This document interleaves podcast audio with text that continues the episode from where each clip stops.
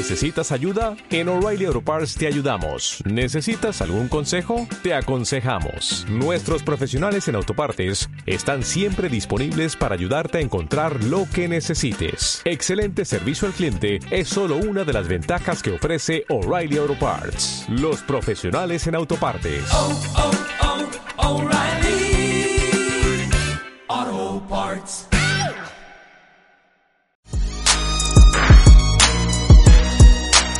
Estamos en Hablamos Español, Radio Occitania.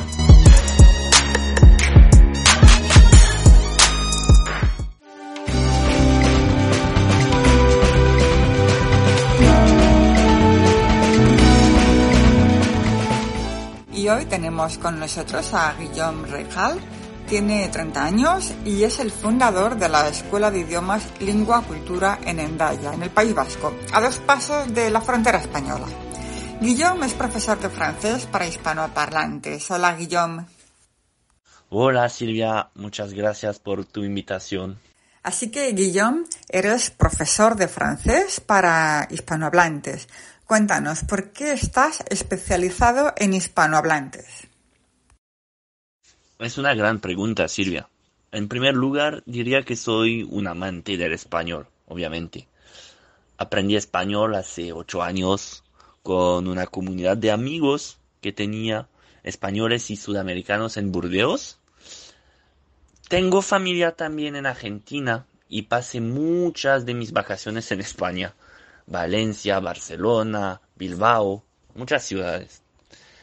Y el dominio del español era para mí una pasión y una obligación también. Por eso aprendí el español, pero de manera práctica, concreta, para, para viajar y hacer encuentros. Y podemos aquí apreciar todos lo bien que hablas, porque hablas perfectamente. Eh, la verdad que felicidades. Cuéntanos un poco eh, la cultura española. Cada vez que vas a España dices que viajas, que vas a Bilbao, a Valencia, Barcelona. ¿Qué es lo que te llama la atención de la, la cultura o el choque cultural? Algo que te llame la atención. Cuéntanos. Mm, sí, la diferencia cultural entre nuestros dos países es enorme. Viajar por España es tranquilizador. La gente diría que es amable, agradable. Siempre hay alguien con quien intercambiar. Además, los comercios, los lugares de vida que cierran más tarde que en Francia, tranquilizan y dinamizan el país. Así resumiría la cercanía que la gente tiene entre sí. Y nos has dicho antes, hace un momento, que es en el 2023 cuando has abierto tu Academia de Lengua. Y cuéntanos, sobre todo los inicios son un poco más... Cuéntanos, cuéntanos. ¿Alguna anécdota, algo simpático que te haya pasado dando las clases de francés a españoles o hispanos? Cuéntanos, que nos interesa mucho. ¿Qué podría decir? Uh, acababa de abrir mi escuela en Andaya, hacía un poco de publicidad local para promover las clases de francés.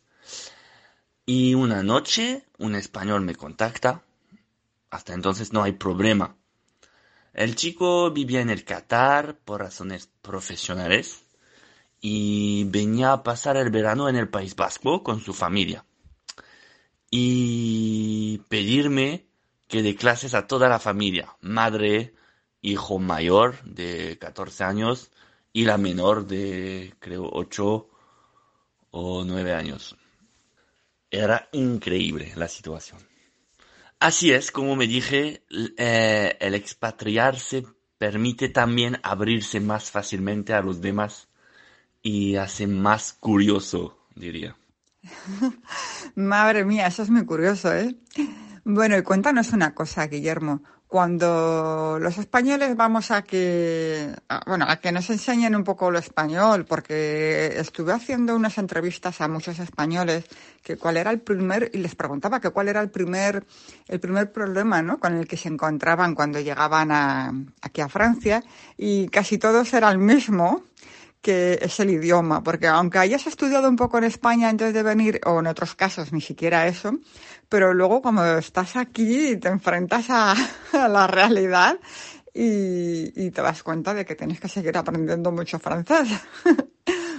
y dime una cosa, eh, tú que estás especializado sobre todo en enseñar francés a los españoles, ¿en qué somos más malos los españoles? ¿Qué es lo que más nos cuesta? ¿El vocabulario, la gramática, la pronunciación? ¿Qué es lo más difícil para nosotros en general? Ah, no, yo no diría eso, Silvia. Saludo y aplauso a todos los españoles que se esfuercen por aprender el idioma. Sea cual sea su objetivo, sin especialidad, trabajemos de todo fonética, cultura, gramática, ningún tema nos escapa. Y si necesitamos contactarte para mejorar nuestro francés, practicar, o si conocemos a alguien que no tiene ni idea y que va a venir aquí a Francia y necesita aprender, ¿cómo podemos contactarte? Puedes seguirme, seguirme en mi Instagram, uh, Lingua Cultura 64, o mi LinkedIn, Guillaume Rejal, o a través de Silvia.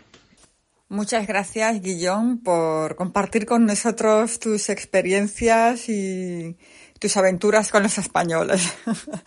Un abrazo y, y, hasta pronto. Muchísimas gracias por tu invitación, Silvia.